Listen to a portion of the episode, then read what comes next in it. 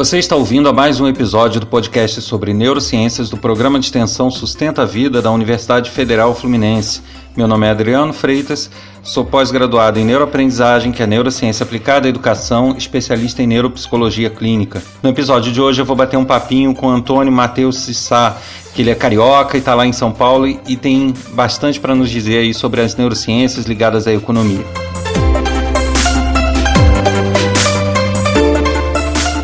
E no episódio de hoje eu vou começar a conversar aqui com Antônio Matheus de Sá. Ele é formado em economia, especialista em neurociência e psicologia aplicada e ele é membro da equipe de conteúdo do economiacomportamental.org.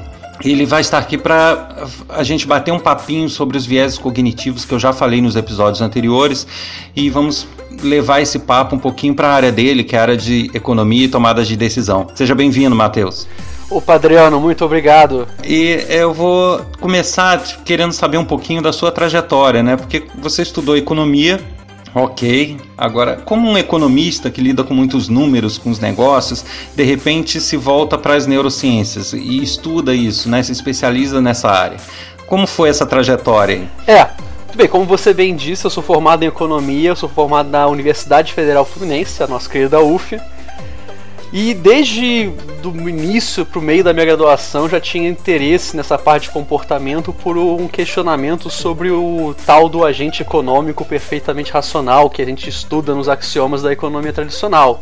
Acredito que quase todo estudante de economia tenha passado por isso, de estudar esse tal agente, e desde do início eu me questionei um bocado sobre o que é isso, descobri a área chamada economia comportamental que pega alguns conceitos da psicologia cognitiva, psicologia experimental para aplicar nos estudos da economia e fiquei fascinado desde, o, desde que bati o olho nisso.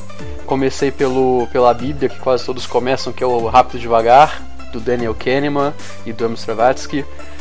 E passei para a neurociência também por questões de questionar.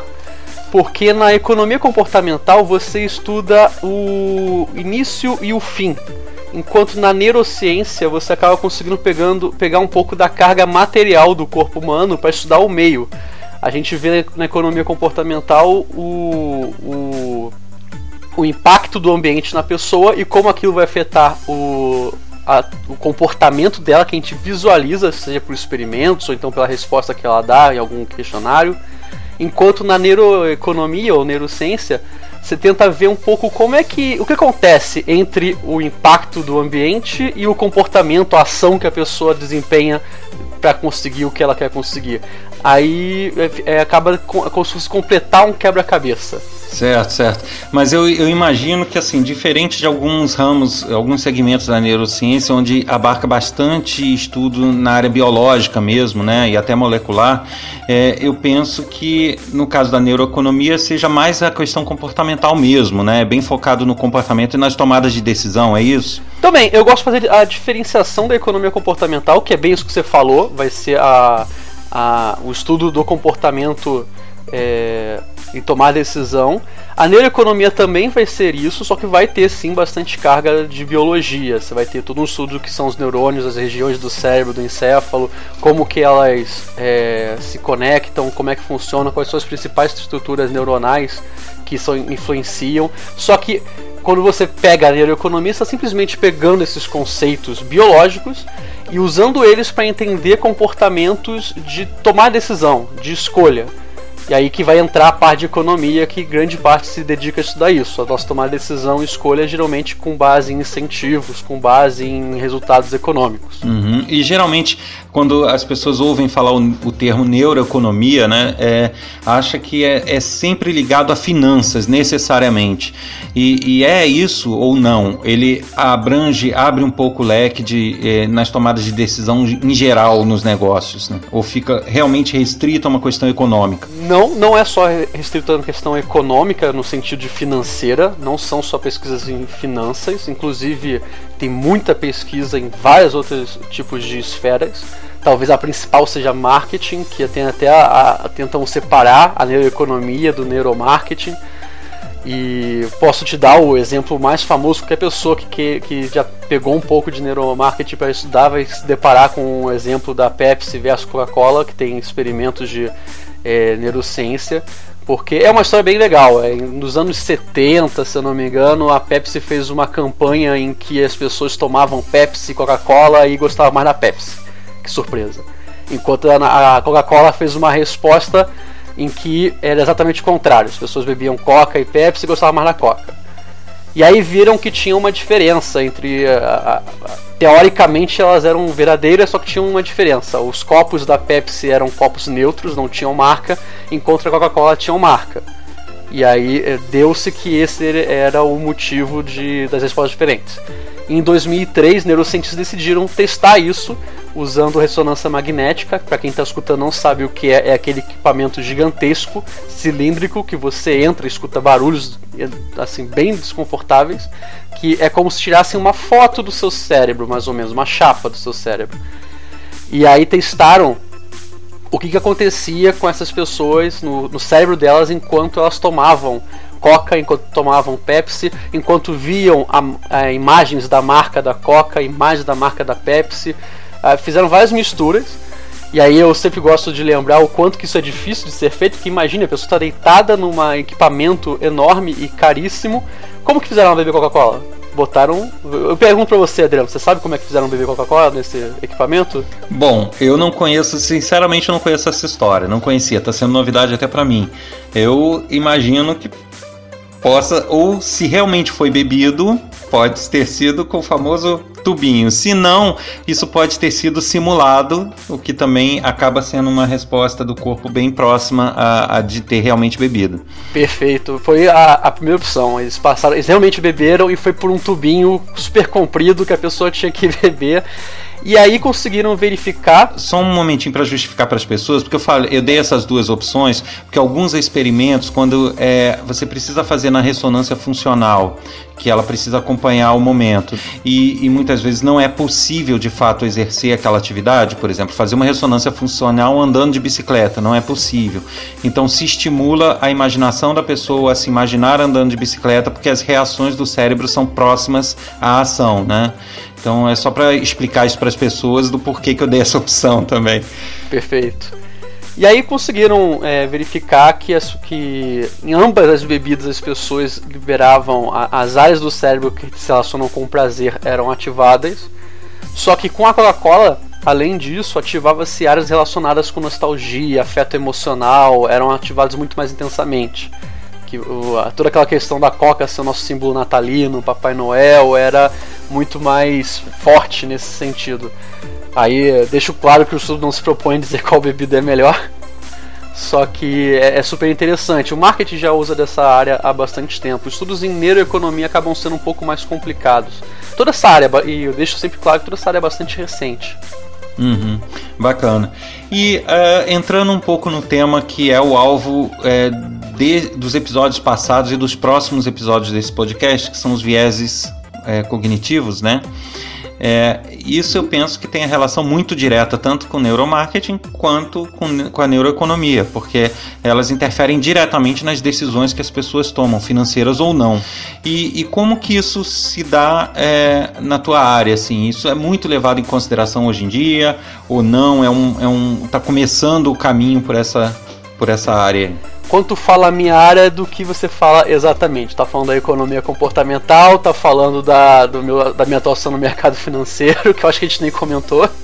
Né, quando eu falar a tua área, eu vou estar tá falando de economia e da economia comportamental, desses dois aí. São as suas atuações, tá. né? Certo, perfeito. Eu vou dividir a minha área, a economia, no caso, em duas esferas, a acadêmica e a, o mercado. Eu, eu nem gosto tanto dessa divisão porque a, a, a academia também faz parte do mercado, mas vamos dividir para fins é, didáticos. Na academia está é, tá bastante forte, muito forte, principalmente fora do Brasil. A área de usar os viés comportamentais, usar é, o método experimental para estudo de economia. O, já conseguimos uma série de prêmios Nobel em economia com, nessa área. Teve até o, se não me engano, o último ou penúltimo foi um prêmio Nobel que se baseou em método experimental focado em educação de alguns países da, acho que da Ásia e ganhou o prêmio Nobel de economia. Então, na academia, estava crescendo a passos de formiga e agora começou a dar uma exponenciada de uns anos para cá, principalmente depois de 2017, em que o Richard Thaler ganhou também o Prêmio Nobel de Economia. E ele é um grande é, expoente da área. Enquanto na, no mercado, e aí eu falo mais sobre o mercado financeiro, que é onde fica a minha atuação mais localizada, ele está agora começando a crescer. Então, muitos bancos e instituições financeiras já reconhecem esta área como algo válido e contratam consultores, leem livros, é, promovem eventos, participam de eventos para entender mais esse lado comportamental e humano. O, e ainda não existem áreas, é, quer dizer, existem, mas eu estou falando em termos de média geral. Na média, o mercado financeiro ainda não possui áreas de comportamento focado. Alguns bancos vão sim possuir, mas ainda não é um padrão. E além disso, uma outra esfera que eu tenho alguma, algum contato são as políticas públicas que tanto o Rio de Janeiro quanto São Paulo têm em suas prefeituras nudge units, que se especializam em usar a ciência comportamental para melhorar as políticas públicas desses, dessas cidades. Agora, entrando mesmo nesses dois vieses que já foram alvo dos episódios anteriores, né, que é o de ancoragem e o de aversão a, a perdas, como que isso é posto em prática nessa área de economia, de, de economia comportamental? Então, isso é muito difícil, essa parte da. Alguns, algumas considerações de viés comportamentais, heurísticas, tem uma aplicação prática mais, é, mais visível. Alguns não. Então eu vou te falar aqui e vou começar pela versão a perda. Você já deve ter explicado do que se trata aqui.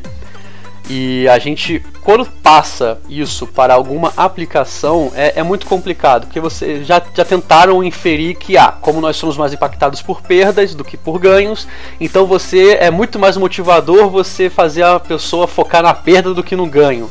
Já viram que isso não é uma verdade. Nós somos mais motivados por ganhos. E isso não é, é, é, muito complicado, isso não é em todo o quadro. Já viram que as pessoas eh, são individualmente mais motivadas por ganhos, mas quando estão em equipe, pode, a, a, a, se mostrou que o foco em perdas motivou mais que o foco em ganhos. Então, que, que, a, o que, que a, a, economia comportamental, as ciências comportamentais na aplicação da economia vieram com essa necessidade de agregar variáveis mais complexas aos modelos econômicos. Só que a gente vai cada vez mais descobrindo que as variáveis são muito complexas, mais do que a gente imagina, então a gente aprende esse viés de aversão à perda, só que a gente descobre que não é, não é uma soma, não é a, a indivíduo em situação X mais aversão à perda igual a resultado tal.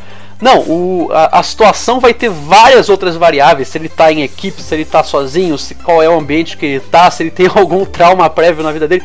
Então é muito complicado a gente botar isso em uma aplicação prática. No mercado financeiro, a gente acaba atrelando alguns comportamentos, alguma que a gente calcula em média, com a versão à perda. Então a pessoa quando comprou uma ação, fez um investimento, ela está vendo o investimento dela é, cair é, e ela. É, a gente poderia considerar que se ela vendesse a ação dela e assumisse a perda, ela ia evitar mais perdas. Só que aí é atrelado ao sentimento de você não querer assumir a perda, que você deixa a sua ação afundar, o seu investimento afundar, e aí você nunca vende ele, enquanto você poderia vender e usar o dinheiro, mesmo que menos que você tenha começado, para um investimento mais saudável. Então isso é atrelado à versão a perda. É, eu só ia fazer um comentário aqui, porque na verdade você, no início uh, do que você estava falando, você chegou a expor que, ah, é, que não é bem assim, né? Existe a versão à perda, mas é, detectou-se que não, a pessoa dá mais importância aos ganhos. Mas como você realmente depois falou, só deixando isso claro, né, a aversão à perda ela é tratada de uma forma meio que genérica nos estudos acadêmicos e depois você tem que desdobrar ela para áreas específicas, onde são somadas ao que você falou as variáveis específicas de cada área, né? Então uma coisa é você aplicar a aversão à perda no marketing, outra coisa é você aplicar na economia, outra coisa é você aplicar na educação. Então acho que cada cada segmento vão ter suas variáveis que vão reforçar ou não esse tipo de viés e que vão dar mais é, ênfase né, a, a, ao que o viés causa na pessoa.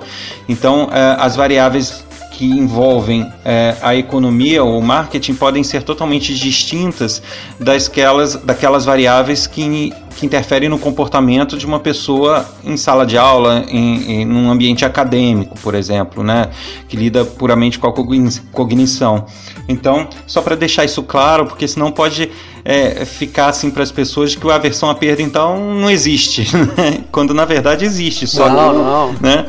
É longe de mim falar que a versão apenas não existe. Ah, não, não, foi, não foi nesse intuito. É só que, às vezes, por entendemos que ele existe, beleza. Então, é, acabam sempre querendo trazer como uma solução para alguma coisa. E nem sempre é tão simples assim.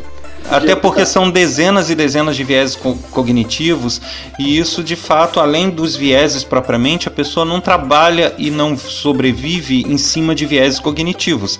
Vieses cognitivos são mais elementos que interferem no comportamento da pessoa, mas não são os únicos.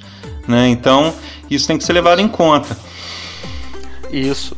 Um, um, outro exemplo que eu posso trazer ainda no campo das perdas é que existe um conceito também que é uma ramificação de aversão a perdas que é conhecido como o, aversão a arrependimento.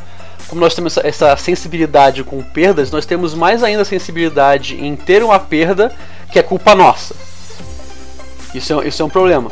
E isso acaba gerando o que a gente vê bastante no mercado financeiro, é as pessoas procurando alguém para atribuir a culpa, ou seja, procurar um especialista, procurar um profissional, procurar o vizinho, o amigo, alguém que possa que, que se que... der errado a culpa é dele. É, é, essa. Exato. Isso daí é um problema mais que é mais visível com relação à aversão a perdas.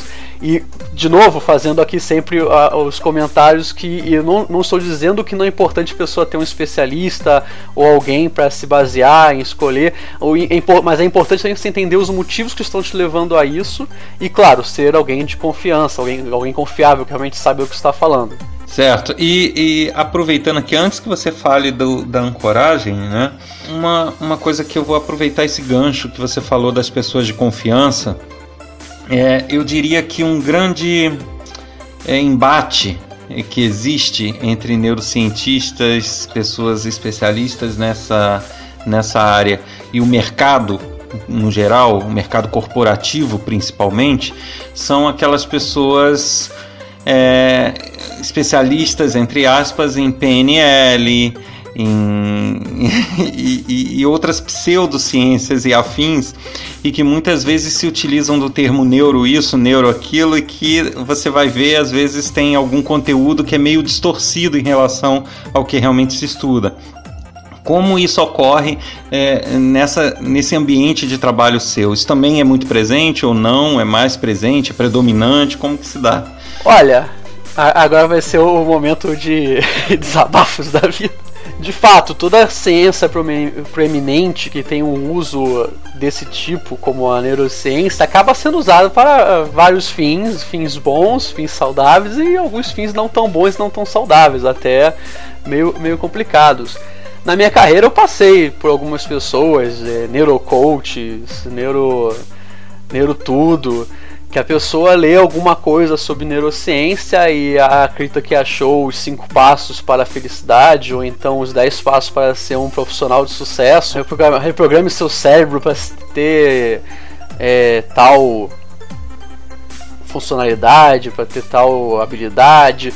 O que, infelizmente, o, o que na verdade vem de estudos científicos, que você consegue, o nosso cérebro ele é, é moldável ao longo da nossa vida, só que a pessoa lê aquilo, acaba dando um, va um valor diferente do que ele realmente é, acaba trazendo como uma forma de você conseguir algo praticamente impossível, ou então algo é, é, é aquele velho conto do vigário. Você sempre tá.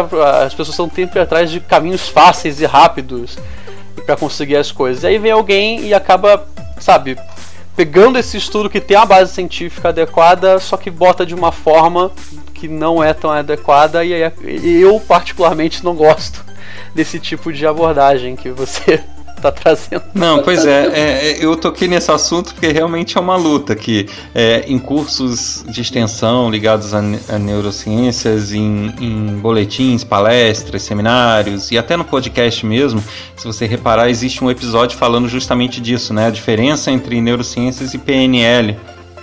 O que se confunde muito hoje em dia justamente por esse uso é, nem sempre tão embasado, né? Muitas vezes é, a gente já foi divulgar eventos ligados às neurociências na universidade e quando saiu na imprensa saiu dizendo que era neurolinguística.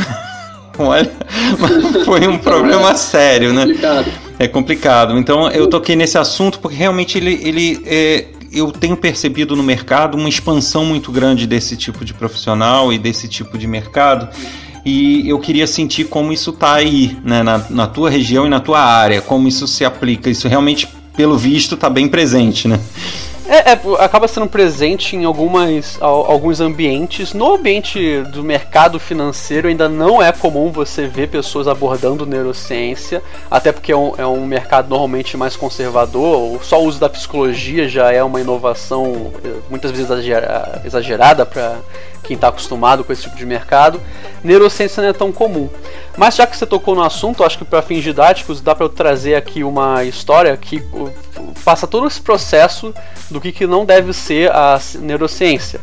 Existe um estudo que ficou super famoso e o, a pessoa que fez enriqueceu com base nele, em que pegavam pessoas é, e freiras para fazer é, um experimento neurocientífico em que as pessoas verificaram as ativações neuronais das freiras enquanto oravam e usuários de iPhone enquanto mexiam em seus celulares. E aí observaram que a ativação neuronal era a, a mesma, as mesmas regiões eram ativadas enquanto as freiras oravam, enquanto as pessoas, os usuários de iPhone usavam o iPhone. E aí a grande sacada é que a, usar um iPhone é uma experiência religiosa. e aí ficou-se famoso esse estudo e a pessoa ficou rica com, com, esse, com essa história. E, mas não, não é, não, não se pode afirmar isso só porque duas áreas são ativadas no cérebro. É, é muito infundado você afirmar isso para uma pessoa leiga ou então uma pessoa que está querendo fazer mau uso da informação. Isso não importa. É muito Aí simplista, né? É muito simples, tem que entender uma série de outras coisas. Tem, ah, e, e, esse é um grande problema do nosso, do nosso cérebro. É muito raro ter uma área do nosso cérebro que é uma coisa só. É, é quase impossível. Eu, eu aqui de cabeça não consigo pensar em uma área que seja uma coisa só. Quase todas as áreas do nosso cérebro, todas as estruturas funcionam para mais de uma coisa. Então é, é muito complicado você fazer esse tipo de. como ela ativou em situações é, diferentes, as situações representam a mesma coisa, é, é muito, é muito é, simplista. Sim, sim, é, até, até na verdade existem áreas muito dedicadas mesmo. Se você for nos meandros lá, você até acha estruturas muito específicas, mas não significa que elas são uma ilha, né? Elas, é, mesmo essas muito especializadas, elas trabalham interagindo com outras áreas ali. Então, você não pode isolar elas do cérebro e falar que elas estão fora de contexto, trabalhando só na delas. Não, não é assim que sim. funciona, né? Já, já que você está tocando nesse assunto e a gente não entrou ainda em ancoragem, é, a aversão à perda sempre foi muito conectado com uma estrutura neuronal chamada amígdala. Para quem não sabe, nós temos a amígdala na nossa, nossa, na nossa garganta, que todo mundo, praticamente todo mundo conhece, mas também temos a amígdala no nosso cérebro.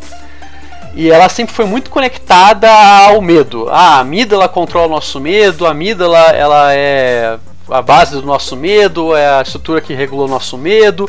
Isso durante muito tempo foi ciência, foi fazia sentido e tudo mostrava isso. Hoje já se viu que não é, ela não é uma estrutura que está conectada ao nosso medo, ela na verdade está conectada a todas as nossas emoções.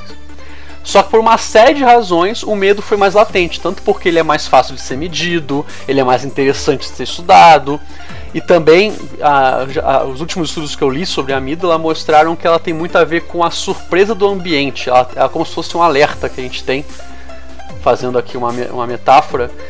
É, e como a, quando você está em um momento de alerta, o seu medo muitas vezes é ativado, então acaba tendo uma relação secundária, mas não é direta. Então, como eu, como eu sempre digo, estudar neurociência é complicado. Sim, sim. E até a, aproveitando como é, a gente está aqui é, falando de diversas curiosidades, você está tocando nisso, eu vou é, aproveitar o seu gancho aí e fazer uma explicação, justamente para porque surgia muita confusão entre a amígdala da garganta e a amígdala do cérebro, né? Para quem não sabe, a amígdala da garganta hoje é chamada tonsila. Então, é, houve uma mudança de nome técnico aí da, é, dentro da área de medicina e anatomia. Então, se vocês ouvirem falar em tonsila, são as amígdalas é, que se chamava amígdala da garganta. Então, ninguém retirou a amígdala. Se vocês retiraram tonsilas. Entendeu? A amígdala hoje em dia é só no cérebro mesmo. Tá bom? Só levando essa curiosidade. Olha, essa eu não sabia. Muito legal. Mas então agora acho que a gente já pode entrar na ancoragem, né? É, ancoragem eu penso que já seja uma coisa mais diretamente relacionada com a tua área, que talvez interfira mais, que é justamente aquela observância de valores, né? É, de você apesar de você poder ter a ancoragem por características não específicas, não especificamente valores, mas eu penso que seja algo bem utilizável eh, em relação a valores, a, a economia, a neuroeconomia eh, e por aí vai. O que, que você me diz sobre essas, eh, esses, esse viés de ancoragem? Ancoragem, como tu falou, a gente acaba se apegando a valores eu, eu sempre explico ancoragem dizendo que quando você tem uma questão numérica a ser resolvida que você não faz ideia do por onde começar, você vai usar qualquer coisa que tenha na sua, no seu ambiente, na sua cabeça. Tem aquele experimento famoso do, da roleta russa que você talvez já tenha explicado. E Agora, no mercado financeiro, no mercado, na economia em geral, a gente acaba atrelando muito o efeito ancoragem a negociações, seja de bolsa de valores, seja negociações comerciais, varejo, em que geralmente quando você tem um preço que já é estabelecido, você acaba se ancorando nele. Isso no mercado acionário é muito simples de ser verificado. Quando, como é que você sabe que a sua ação rendeu ou então que a sua ação está tá perdendo valor? É com base na âncora que você criou quando você comprou ela. Então se tu comprou ela a 100 reais, a 50 reais, a 1 real, você tá, aquilo aí virou a sua âncora. O que faz todo sentido até. Isso aí a gente nem, talvez nem contasse como necessariamente um viés, que viés normalmente está atrelado a erro. Pode gerar erros, mas muitas vezes é, é interessante de fato você entender até lá a base do, do, do seu investimento. Enquanto em transações não, não no mercado financeiro, por exemplo, imóveis, a gente brinca que quando a primeira pessoa que fizer a oferta está ancorando o preço da casa. Então, a, a, essa pessoa, se você está interessado em comprar uma residência, você vai se ancorar no preço dela. E digo mais, digamos que você esteja, Adriano, está querendo trocar de casa. Você vai, hoje você marcou cinco visitas para você visitar. A primeira visita é a mais importante, porque é nela que vai ficar ancorado toda a sua referência do que, que é a, uma casa boa ou ruim. O sentimento que tu sair da primeira casa, se tu considerou que ela é boa ou ruim, vai ser o mais importante, porque a segunda casa você vai usar essa comparação com a primeira, aí a terceira casa você vai usar a comparação com a com, geralmente é com o pico do que você mais gostou ou menos gostou das anteriores e assim por diante. Então, é, a pessoa que quer vender a casa é muito interessante ela pensar qual que vai ser a trajetória que ela vai botar o cliente dela para assistir. Bom, então é, a gente na verdade já está até passando aqui do tempo do podcast, o tempo regulamentar dele. Ah. É, mas foi, foi bom. Eu, eu é, a gente estava até conversando aqui, eu espero, vou fazer esse convite aqui até no, no ar mesmo, que é, eu vou tratar de diversos vieses cognitivos e a minha ideia é entremeá-los com bate-papos como esse é, contigo, para a gente dar uma outra visão né, da área, não ficar só no acadêmico, só no teórico, para poder ter essa visão tua também de mercado. Então gostaria de convidá-lo a retornar no, nos nossos podcasts aí para conversar de novo sobre os, assuntos, sobre os assuntos ligados às neurociências e, ao, e à economia, à neuroeconomia. Podemos contar? A tua sorte é que eu sou um apaixonado pelo assunto, adoro falar sobre isso, adoro aprender sobre isso, então, inclusive, estendo, a, a, topo o seu convite e ainda estendo às pessoas que quiserem entrar em contato. É, não sei se agora ou mais pro final vou passar os meus contatos aí para quem está ouvindo. Vou passar agora, tudo bem. Quem tiver interesse. É, é, é quase, todas, as minhas redes é Antônio Matheus Sá. Então, se você tiver interessado em me encontrar no, no LinkedIn ou então no Facebook, Instagram, quase tudo é Antônio Mateus, com TH no Mateus, Sá, S-A. Joia. E é, se quiser, também pode utilizar esse espaço para divulgar algum projeto, algum, alguma outra atividade que você tem feito, né, acadêmico ou não, para que quem tiver interesse possa te encontrar nessa atividade também. Com certeza, para quem tiver o, interesse de uh, ver um pouco mais sobre economia comportamental, eu faço parte da equipe de conteúdo do site economiacomportamental.org, é um dos mais é, antigos sites desse tema aqui no Brasil, desde 2014 fazendo conteúdo super interessante. Eu atualmente sou responsável pelo todo o conteúdo de vídeos do site, então se você botar no YouTube economiacomportamental.org vai ver os nossos vídeos, todos roteirizados por mim, alguns eu apareço, outros não. E também aproveito aqui para divulgar um projeto um pouco menor que eu recentemente, junto com mais dois colegas que são que atuam na área de ciência comportamental, iniciamos também um podcast que a gente carinhosamente é, é, nomeou de É Comportamental, tudo junto. É Comportamental, só procurar no Spotify que a gente está lá. E eu te agradeço aí a paciência, o tempo que desprendeu aí nessa, nessa atividade, né, nessa, nesse bate-papo que passou até rápido, né? E é, em breve a gente está aqui de volta. Foi, eu penso que seja muito proveitoso para quem esteja ouvindo, porque dê um, um, leque maior, né, de exemplos e de experiências ligadas à economia e à neuroeconomia. Eu te agradeço muito e breve, breve a gente volta a conversar sobre o assunto. Um abraço. Também agradeço, um abraço e abraço a todos que ouviram. Você ouviu a mais um episódio do podcast sobre neurociências do programa de extensão Sustenta a Vida da Universidade Federal Fluminense. Meu nome é Adriano Freitas, sou pós-graduado em neuroaprendizagem, que é a neurociência aplicada à educação, e especialista em neuropsicologia clínica. No episódio de hoje a gente conversou com Antônio Matheus de Sá. Se você deseja é, entrar em contato com os nossos especialistas, basta escrever um e-mail para podcast@sustenta-vida.com, colocando no assunto o nome do especialista ou do podcast desejado. Para mais informações sobre o nosso programa de extensão e ações desenvolvidas, inclusive cursos gratuitos, acesse www.sustenta-vida.com. Até a próxima!